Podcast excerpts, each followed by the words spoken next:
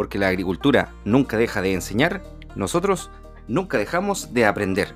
Bienvenido a un nuevo episodio de El Agro en Línea. De la zona, un amigo de la zona de Parral, Quillaimo, que está trabajando allá, prestador de servicio, agricultor, asesor técnico, eh, administra también una explotación agrícola allá en la, zona.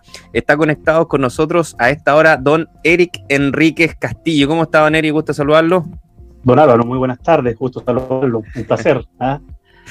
Muy bien. Oye, eh, muchas gracias, Don Eri, por poderse conectar con nosotros. La verdad es que eh, es muy conveniente que, podamos tener una persona de, su estilo acá, que, pueda contarnos qué es lo que está pasando, digamos, comentar, ¿no? Lo, que vemos día a día en terreno, que quizás a veces, muchas veces nosotros conversamos cosas que pasan a nivel político, a nivel comercial, pero también es interesante saber lo que está pasando ahí en primera línea, este término tan manoseado que está hoy en día eh, respecto a la agricultura.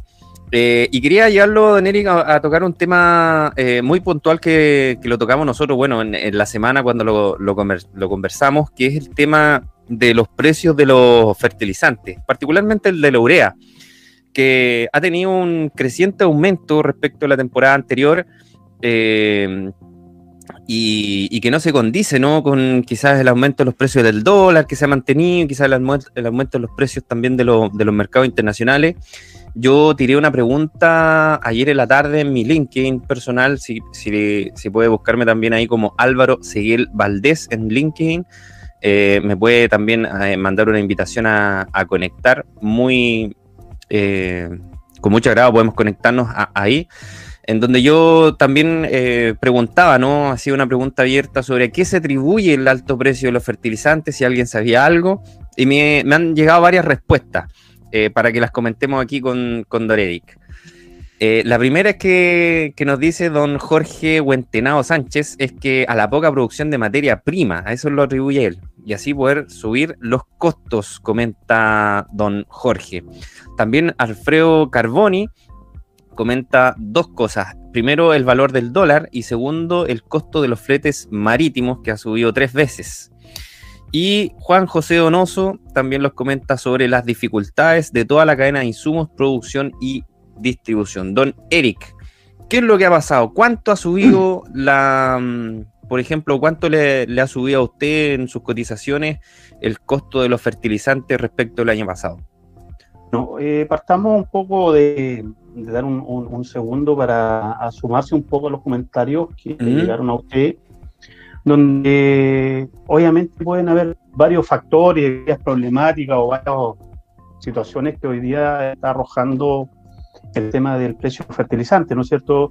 Se suma la falta de stock mundialmente, se suma el flete marítimo que hoy día está súper latente, no solamente en esto hoy día medianamente en todo lo que es eh, la globalización de todo el sistema lo está afectando mucho y finalmente llega a nosotros como consumidores finales.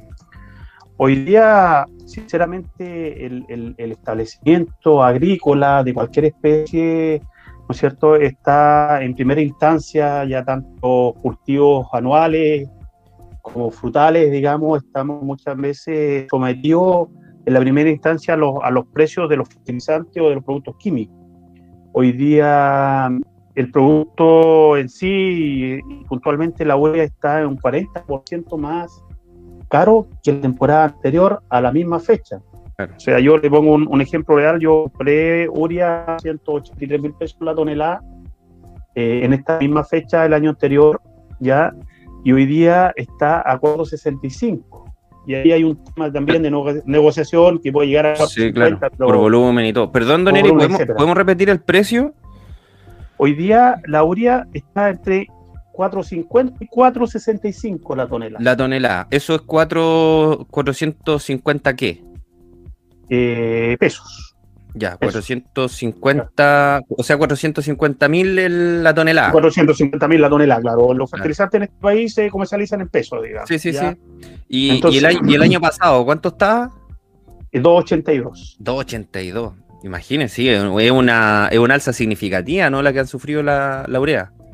Voy a establecer una siembra de trigo, por ejemplo, y vámonos a la, parte de terreno, ¿no es cierto? Que, lo conversábamos en la semana.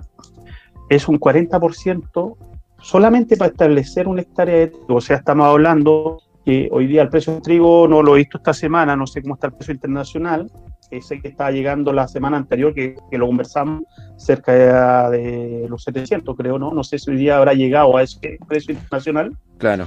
Pero hoy día son 20 quintales solamente por establecer el cultivo. ¿Ya?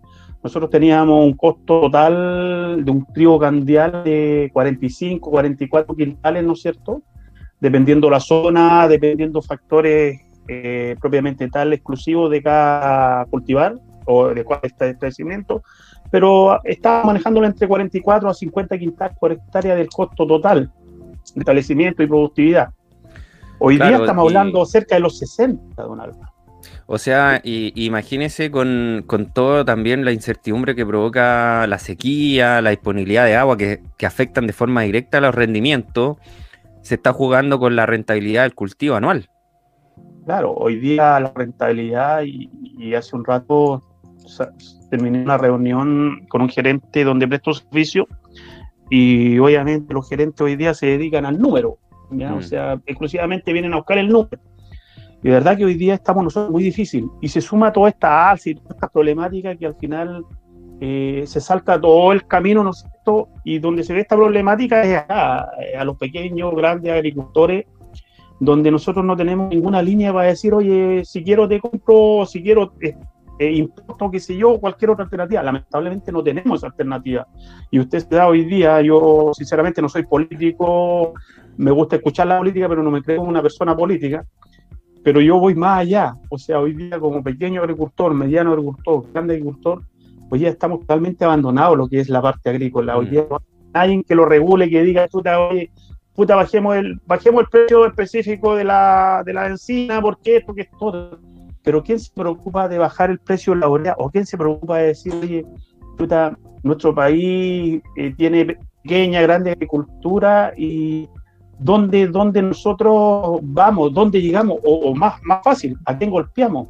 Le contaba yo hace un tiempo atrás que estuvo el Ceremi de Agricultura acá que usted me, tiró una talla por ahí y me dijo, pero ahí era, eh, ese era el momento, ¿no es cierto? Era el, ahí tenía la oportunidad, sí. Tenía la oportunidad. Pero uno se da cuenta que al final esto es mucho más, más amplio. Sí, obviamente. Mm. Lamentablemente, bueno, pero y, no solamente la urea, estoy hablando más que nada en general los fertilizantes. Hoy día este país, en este momento, no hay fósforo. ¿ya? No hay fósforo.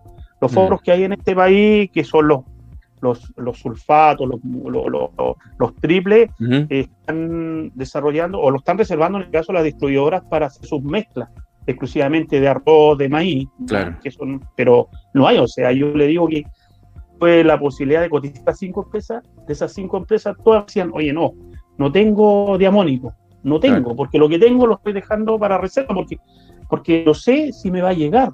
Claro, ¿no? Tienen que hacer las mezclas para maíz, para papa, para la misma remolacha también. Todo. Entonces, eh, mm. estamos en una crisis, ya estamos en una crisis, pero vuelvo a repetir, lamentablemente mm, tampoco tenemos solución. ¿no? ¿Quién nos da solución hoy día? estoy hablando en, en, temas burocrático, político, absolutamente nadie.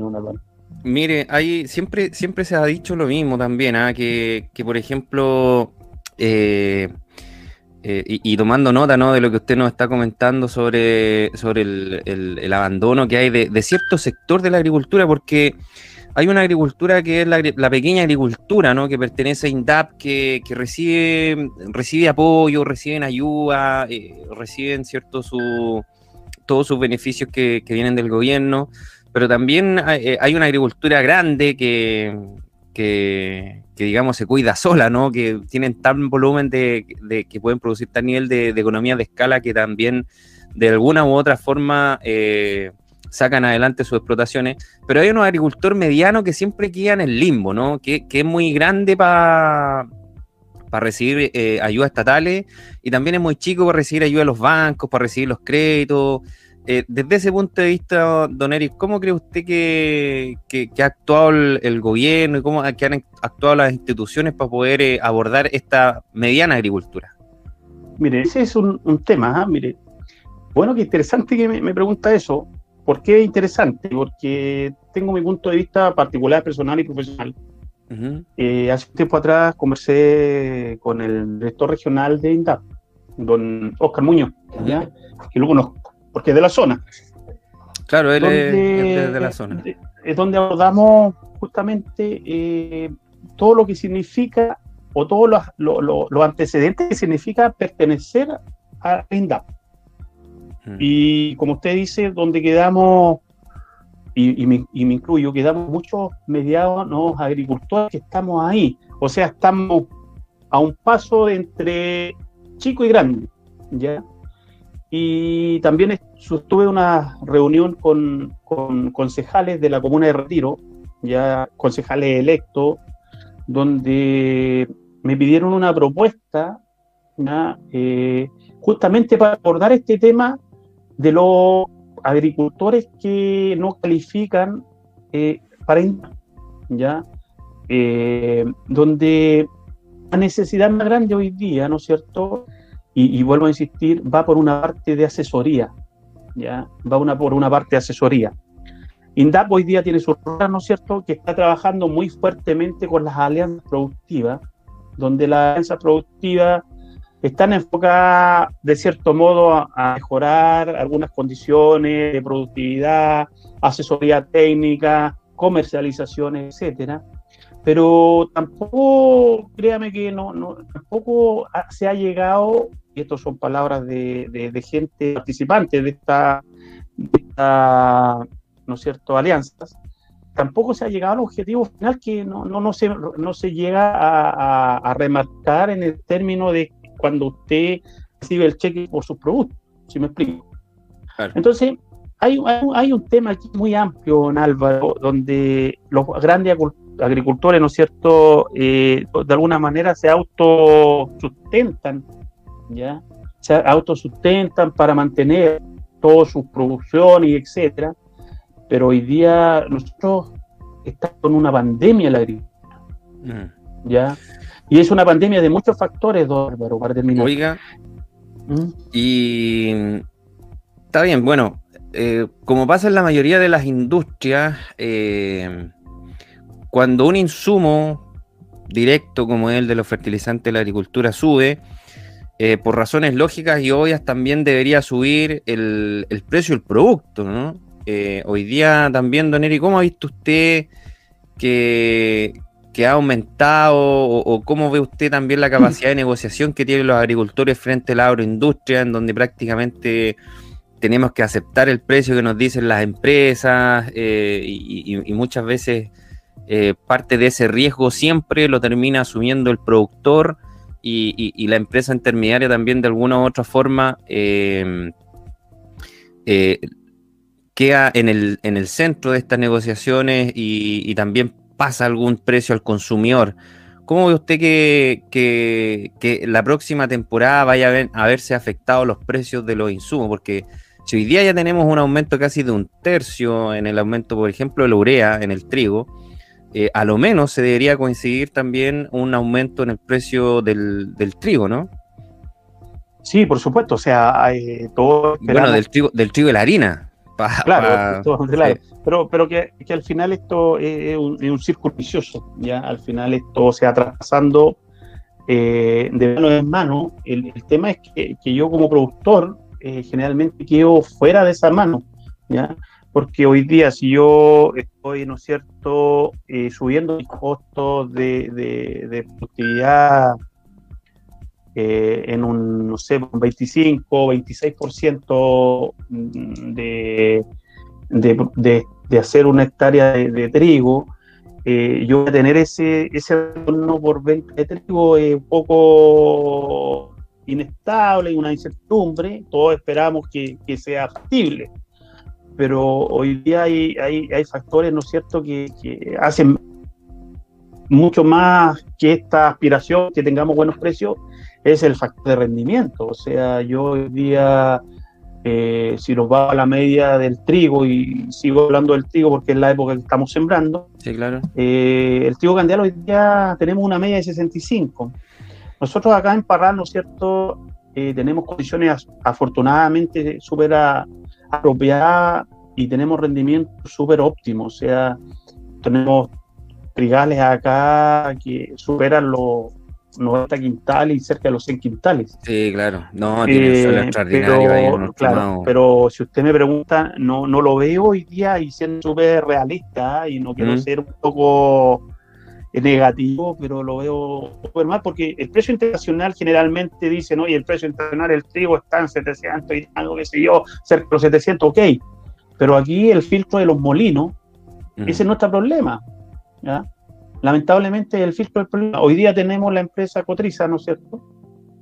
Eh, perdón, está bien Cotriza, ¿no? Sí, Cotriza, sí, sí, Ya, eh, que se me traspasó un, se me, un poquito. Entonces, eh, si me pregunto usted hoy día, siendo productor y como productor y siendo súper claro, ¿qué, qué, lo, qué, lo, hace Cotriza hoy día? ¿Qué, ¿Qué, tanto lo ayuda a los agricultores?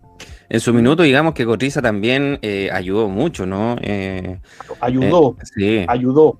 Pero hoy día, hoy día, don Álvaro, hoy día, hoy día, hoy día no, porque los grandes poderes, los grandes molinos, oye, yo tengo el precio, no sé, hoy día, hasta la semana anterior, el precio del trigo estaba a 24 mil pesos el quintal. Claro. fuerte, ¿no es cierto? Fue, estamos hablando de de gluten de 29 hacia arriba o de 30 hacia arriba. Claro, de, 30, de 30 gluten hacia arriba, exactamente. Entonces. Bueno, de, ahí, lo importante también es sacar un buen trigo con buen fertilizante. Eh, parte, y el gluten y parte del tema de nitrógeno, o sea, ahí va, la, va el, pie para tener un buen gluten.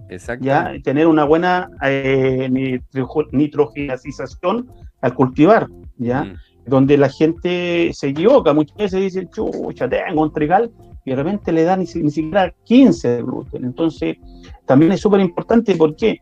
Porque establecer, yo soy de la idea de si yo voy a establecer un cultivo, ¿no es cierto? El cultivar tengo que dar todo lo que necesita para que el día de mañana yo diga, no, es un tema climatológico, por eso falló. ¿ya?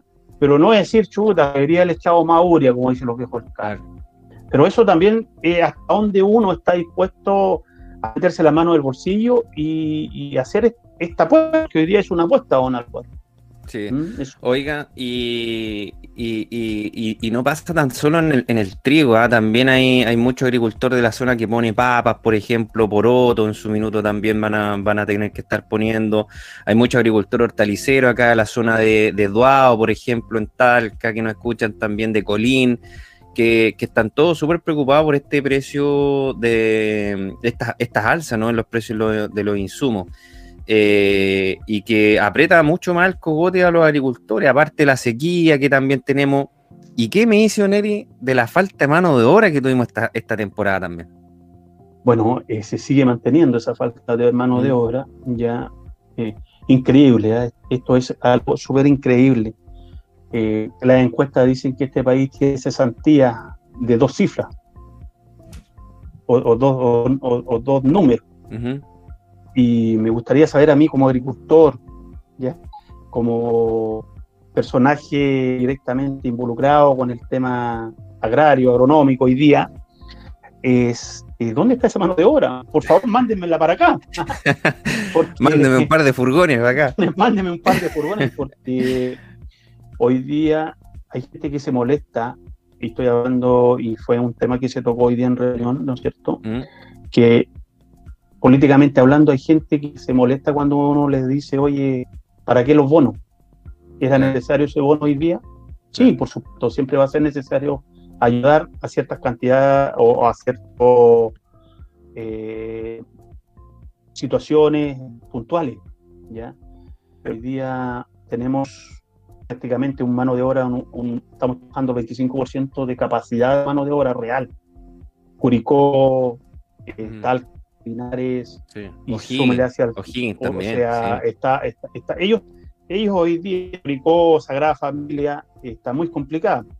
Hoy día está muy complicada porque, primero que nada, ellos allá hace rato que ya están involucrados con el tema de contratistas, ¿ya? Y ese tema de contratista hoy día, obviamente, el contratista es un poco estar y llevar y no se le toca su día. O sea, el gallo dice, no, mi utilidad es esta y esto, pero al final los que, los que los tomamos ese peso o, ese adicional somos los agricultores, los fruticultores, en este caso, porque es donde hay más demanda de, mano de obra que en la fruticultura hoy día. Oiga, se, ve que el problema de la mano de obra, Neri, va, no se va a terminar mañana, o sea, va a ser un problema que va a continuar de aquí para adelante. ¿Qué cree usted la, ¿Qué soluciones ve usted? ¿Huertos eh, más amigables con el trabajo, digamos, huertos peatonales, huertos chicos, de alta densidad, más manejables? ¿Cómo, ¿Qué opina sobre la inmigración y también qué opina sobre la, la meganización de, de, los, de los cultivos? A ver, Pablo, partamos por primero un tema. ¿Mm? Partamos primero por la inmigración de personas. O sea, aquí este país llegó mucha gente afuera, especialmente haitianos, donde haitianos de 10 era uno y medio el que servía, el resto no servía para nada. O sea, yo, soy partidario de, que está la posibilidad de, hoy día eh, traer personas que realmente quieran desarrollarse en este país, que vengan a buscar nuevas alternativas de vida, mm. eh, laboralmente, ¿cierto? Yo creo que esa gente tiene que ser bien recibida en este país. Sí, claro. Primero que nada. Segundo, creo que es una solución un poco fantasiosa, porque creo que eso no los va a solucionar el problema hoy día que tenemos. Hoy día eh, en estos últimos meses también, que lo hemos comentado y creo que le mostré unos videos donde he recorrido varios ensayos de, mecanización, de huertos de cerezo, huertos de almendros, ¿cierto? Eh, estamos, fui el jueves a ver un huerto de almendros aquí a Bulnes, ¿ya? Donde los ensayos están 100% mecanizados. O sea, la productividad es 99% mecanizado. ¿Ya? Y donde, por ejemplo, se asusta uno cuando habla de 2.500, 2.800 kilos en producción de este tipo de plantaciones contra 3.500 que pueden llegar más a la zona norte. Pero al final, la rentabilidad en la parte mecanizada es mucho mayor que hoy día tener huertos peatonales o, huertos tradicionales, como lo podemos llamar. Claro. Entonces yo hoy día lo que sugiero a todos los pequeños agricultores que les doy apoyo técnico, porque soy asesor, ¿cierto? Pero sí eh, doy mucho apoyo técnico a pequeños agricultores, ya donde yo les digo, mecanicemos.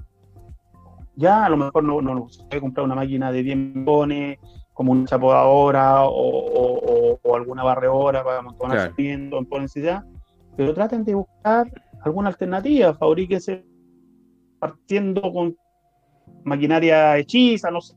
Para copiar nosotros somos, somos buenos para copiar. Sí.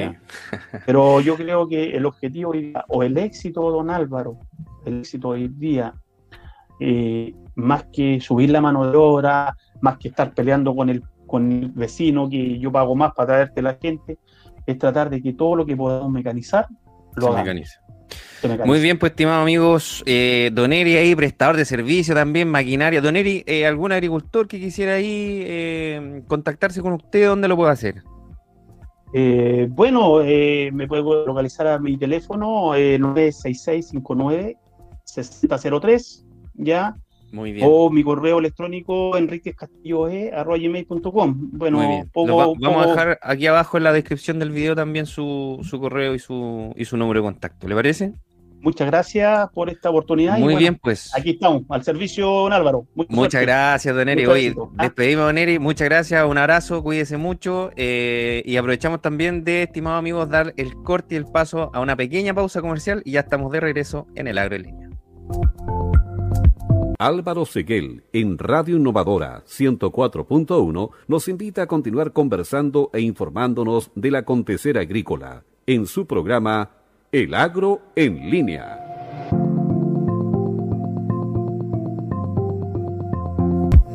Muy bien, estimados amigos, ya estamos de regreso acá en El Agro en línea, como siempre, conversando, teniendo estas gratas conversaciones junto a nuestros queridos invitados que nos dan su visión, su punto de vista, ¿no? Sobre la mayoría de los temas que tienen que ver con la agricultura, ¿no?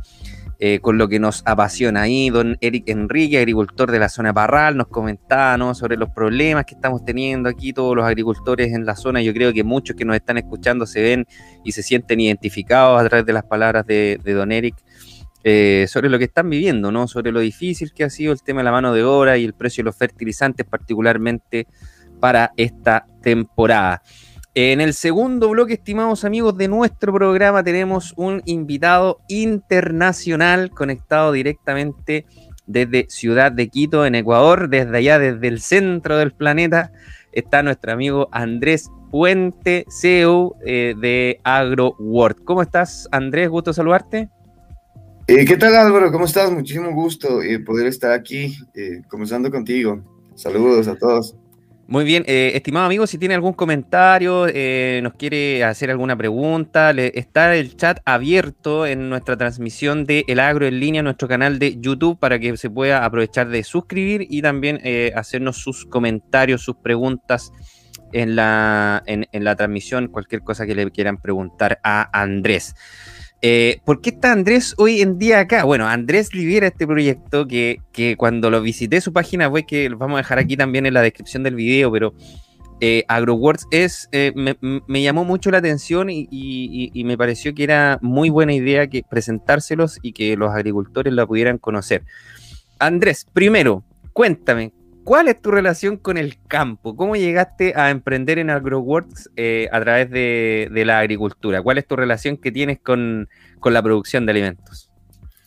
Ya, eh, te comento, eh, la relación que tengo con el campo es un poco, es súper chévere, ¿ya? desde pequeño había, recuerdo que había la facilidad de conocer a dos personas aquí en Ecuador, el nombre muy común es María y Manuel, ya eh, ellos trabajaban en la parte de Guayabamba, más o menos al, norte de Pichincha.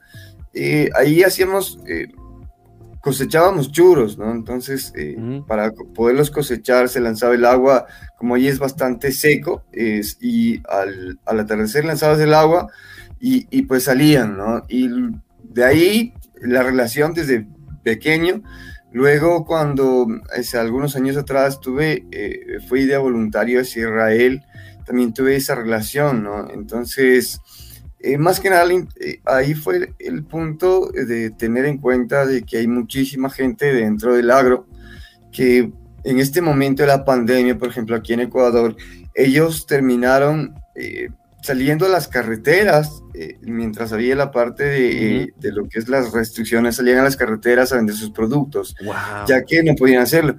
Muchos, eh, ¿qué te digo? A muchos les hace eh, más fácil, más barato botar sus productos que inclusive donar los, los, sobrantes que les quedan, ¿no? Entonces, la intención nace en ver, porque también estado un poco en esa situación de, de, de ser un productor pequeño, y sé lo difícil que es poder eh, comercializar tus productos. Entonces, eh, la intención es poder brindar un canal donde la gente lo pueda hacer de, eh, de, mejor forma. A la misma vez también es importante tener en cuenta que tienes, por ejemplo, como te decía, cuando era pequeño, estas dos personas con las que tenía relación con, con, con María y con Manuel, ellos eran analfabetos y en este momento también hay muchísima gente dentro del en el agro que pues eh, los pequeños productores también sufren de lo mismo, pero ya en cuanto son analfabetos digitales. Entonces, eh, esa parte es súper, súper importante. Y pues, como te decía, desde eh, en ese tiempo, cuando era pequeño, teníamos cuyes, conejos, chanchos, también bastante maíz. Eh, y bueno, y en, en, la parte de Israel trabajamos mucho en lo, en lo que es la cosecha de, en el trabajo de cosecha y, cultivo, y cultivos de manzanas. Sí, perfecto. Oye, Andrés, eh, bueno, lo que tú cuentas eh, pasa, pasa en varios países. hace poco también veía un video de un, de un colega agricultor argentino que, también tenían que botar las cebollas porque no tenían mercado, no tenían dónde venderla, era mucho más caro eh, poder transportarlas eh, eh, dentro de su país y estaban en una situación también bastante mala, muy aproblemados porque tenían que botar toda su producción de, cebolla y pasaba lo mismo con las papas también, generando un, terrible problema. Y por otro lado, hay gente en las grandes urbes que necesitan alimentación, necesitan de estos alimentos. entonces, ¿Qué es lo que hace AgroWorks? En este problema tú identificas que hay mucho problema en la comercialización. AgroWorks, ¿cómo se te ocurrió y qué es lo que hace? Eh, te comento, eh, en cuanto a como te decía, lo que se me ocurrió, eh, ¿por qué razón la parte del modelo de negocio fue en el hecho de que eh, tal cual, o sea, he estado en esa misma posición, sé lo difícil que es trabajar duro para tener que votar todo ese fruto de tu trabajo, ¿ya?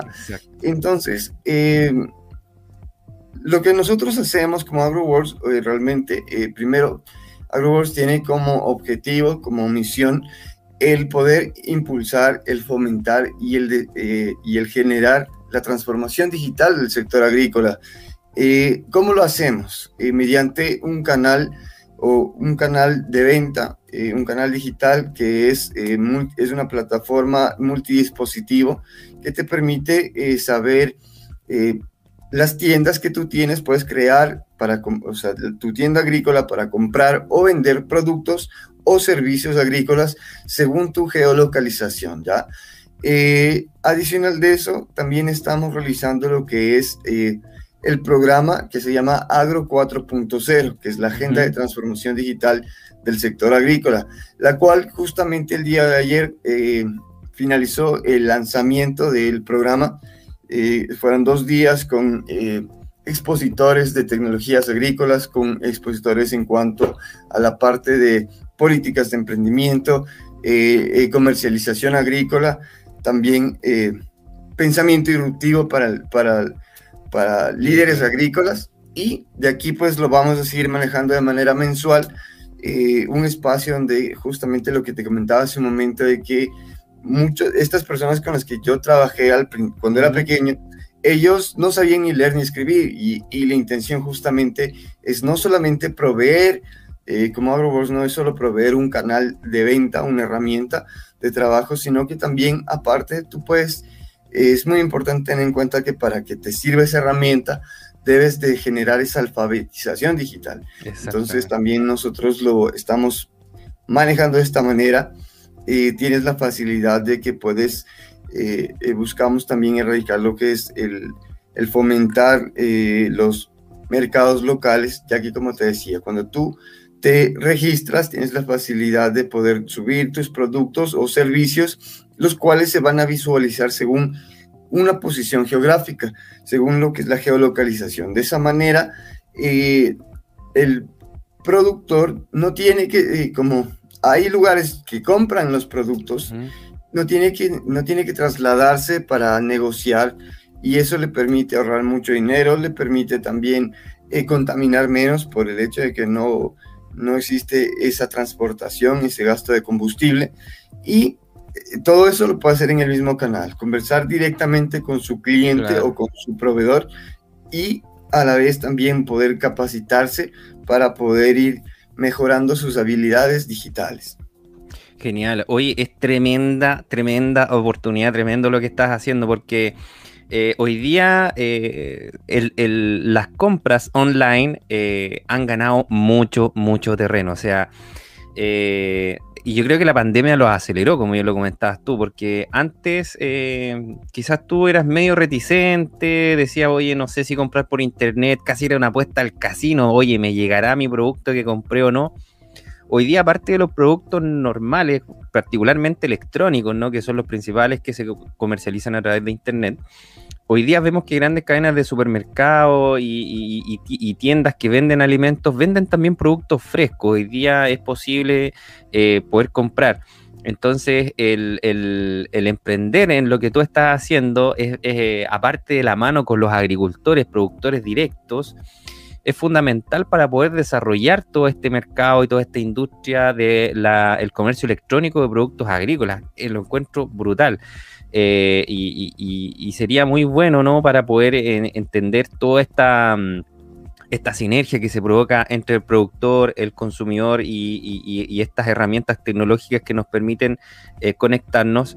¿Cómo ha sido el, recibimiento? ¿Cómo, cómo, cómo, lo han visto? ¿Qué, ¿Qué, retroalimentación has tenido tú de los agricultores o de los productores que, que han empezado a utilizar AgroWords? En este momento, ha habido una, bastante, una aceptación bastante interesante por parte, eh, no solamente de ellos, sino también por parte de, eh, sectores como eh, academia, sectores en cuanto también hay asociaciones de productores, la parte inclusive desde eh, las instituciones públicas de control, mm. ya que, eh, ¿qué digo? O sea, eh, ellos les interesa muchísimo el poder vender sus productos en línea. estamos empezando ahorita por ciertas categorías, ¿no? Claro. Perdón, en ese punto el, ha habido una aceptación súper interesante en cuanto también a poder nosotros generar no solamente el que puedas vender tus productos, sino que puedas utilizar adicional de eso ciertas herramientas que te permiten y que te facilitan el trabajo del día a día, ¿no? Por ejemplo, ahorita tenemos, vamos a hacer un piloto en cuanto a que se les entrega también la facilidad de que puedan tener un cuaderno de campo eh, de manera mm. básica, pero mientras les vamos enseñando a comercializar y también a que puedan a utilizar este cuaderno de campo esa parte eh, y con lo que son pagos eh, ya eh, no solamente con tarjetas de crédito, porque aquí en Ecuador, por ejemplo, el 60% de los agricultores están dentro del sistema financiero como sujetos no a crédito porque jamás han obtenido ningún tipo de cuenta ya. Sí, Entonces, entiendo perfecto. pagos electrónicos casi. Sí. Entonces, ¿Y cómo, ¿y cómo solucionaste ese problema? Ya, hay ciertas plataformas, o sea, justamente ahorita hay ciertas plataformas que están trabajando, eh, por ejemplo, aquí hay una que se llama De Una, en la cual tú coges y mm. escaneas el código QR y pues haces transferencia, una.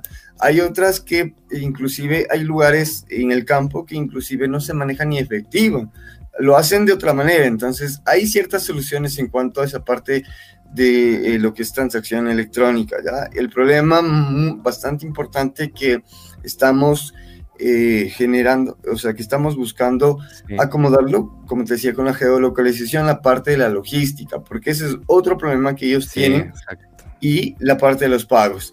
Eso es súper, súper importante porque imagínate, tú abres tu tienda y no tienes ni una cuenta eh, de banco. ¿Cómo recibes el dinero?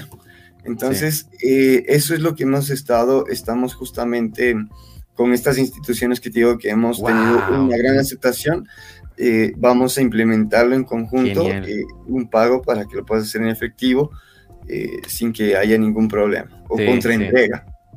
Genial. Estimado amigo, estamos conversando con Andrés Puente, CEO de AgroWords. David al, a Marza Villagra nos manda hola, saludos desde Curicó, Chile. Un abrazo grande, David, cuídate mucho. nos siguió ahí y nos envió un saludo. Quiero, estimado amigo, a continuación, eh, si me das un minuto, Andrés, comentarle a los amigos el precio de los animales. El precio del animal en la feria de Linares fue el siguiente.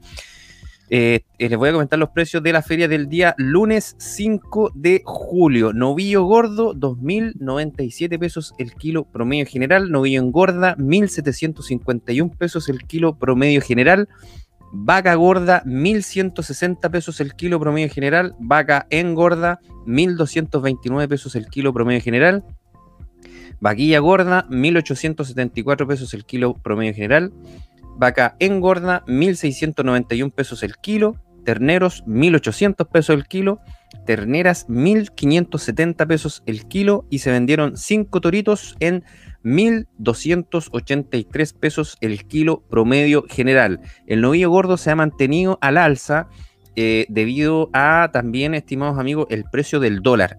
Acordemos que en Chile consumimos eh, el 50% de la carne que consumimos es importada y obviamente se importa a través de precio dólar eh, y el dólar se ha mantenido alto. El precio del dólar para esta semana terminó el día de ayer en 749 pesos con 50 centavos.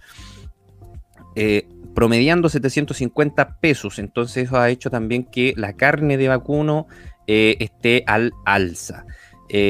Voy a comentar a, continuación muy rápido, muy rápido los precios de Loa York en fruta tenemos em, frutilla, está llegando todavía a 20 mil pesos la bandeja de 7 kilos. Eh, es, la especial, ¿ah? esta es la, premium, la, frutilla grande.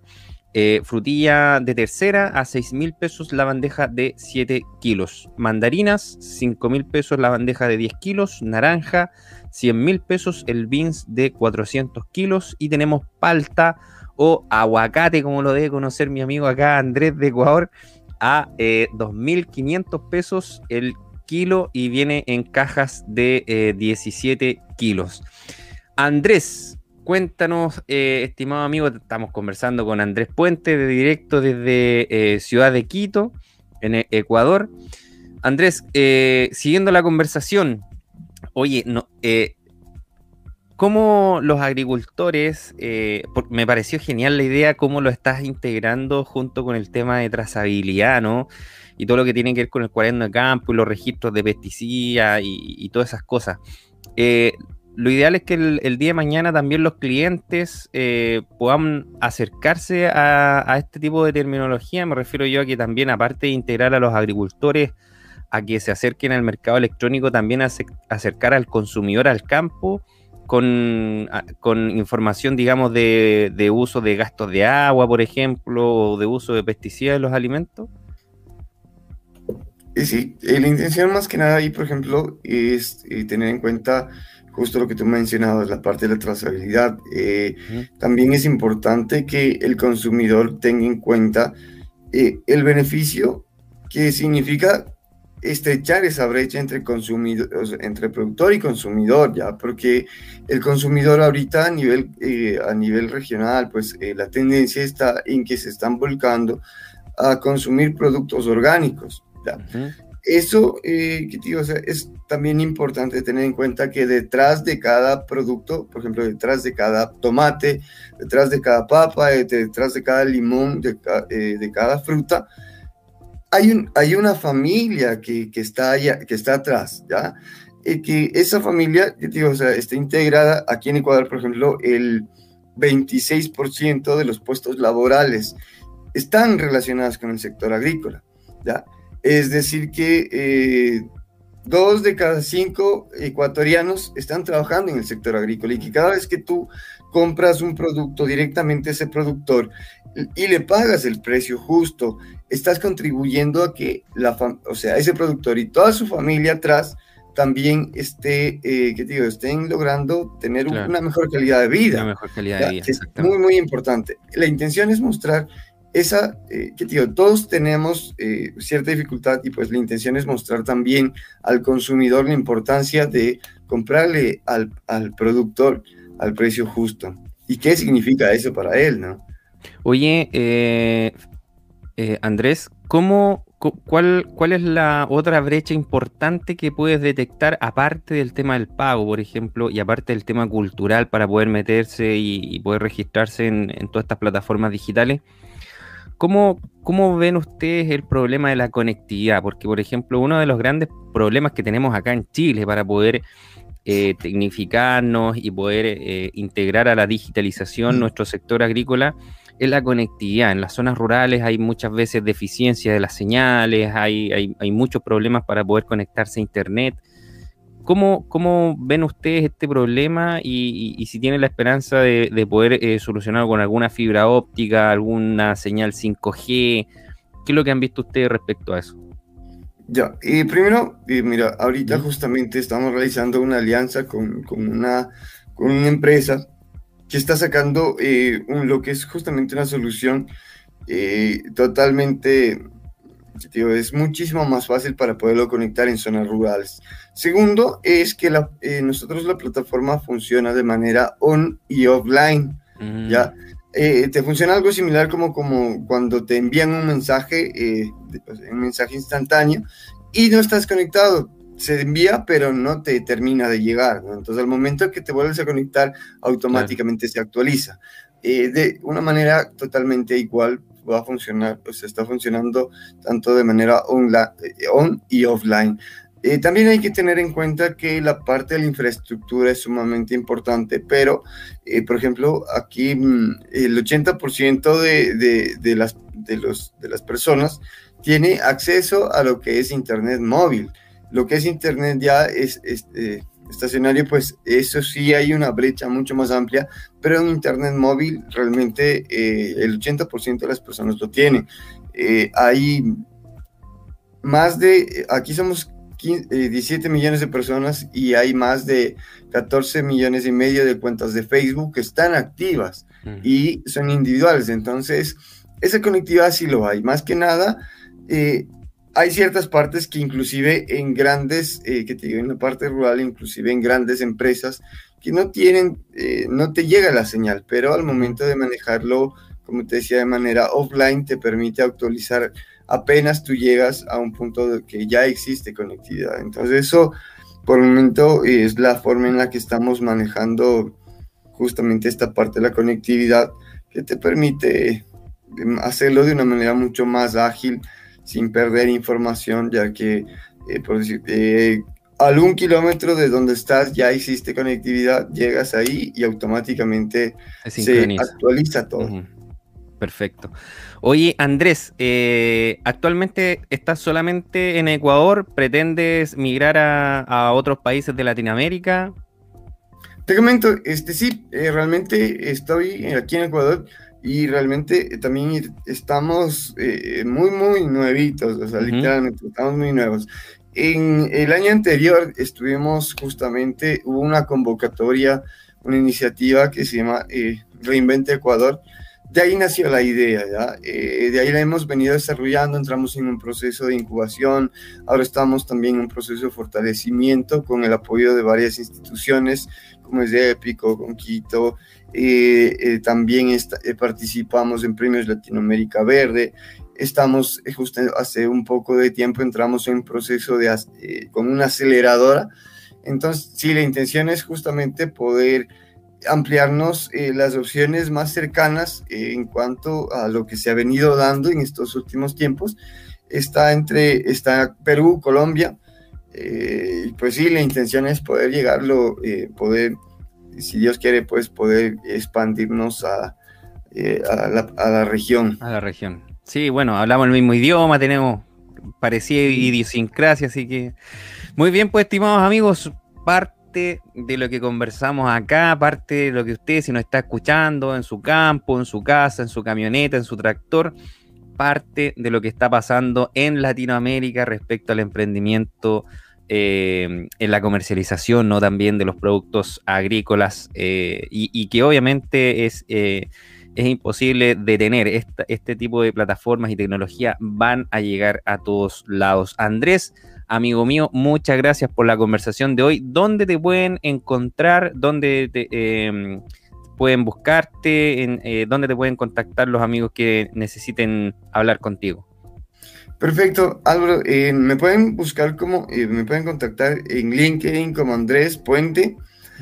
también pueden buscarnos en LinkedIn como AgroWars o pues es www.agro-medioworks.com o si no, a los eh, vía WhatsApp al 593-998-574192. Cualquier cosa, pues estamos totalmente gustosos de poderles ayudar o poder conversar.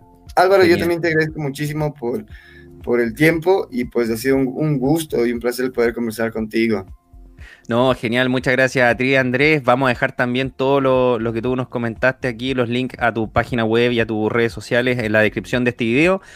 Y darte las gracias por la entrevista y darnos a conocer también esta mirada latinoamericana integradora también que tenemos eh, respecto a nuestro sector agrícola nacional e internacional, por supuesto.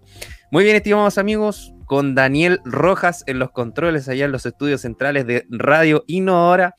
Eh, me despido, será hasta la próxima semana en una nueva edición, en una nueva entrega de El Agro en línea. Hasta luego, Cuídense mucho, a cuidarse del coronavirus. Chao, chao.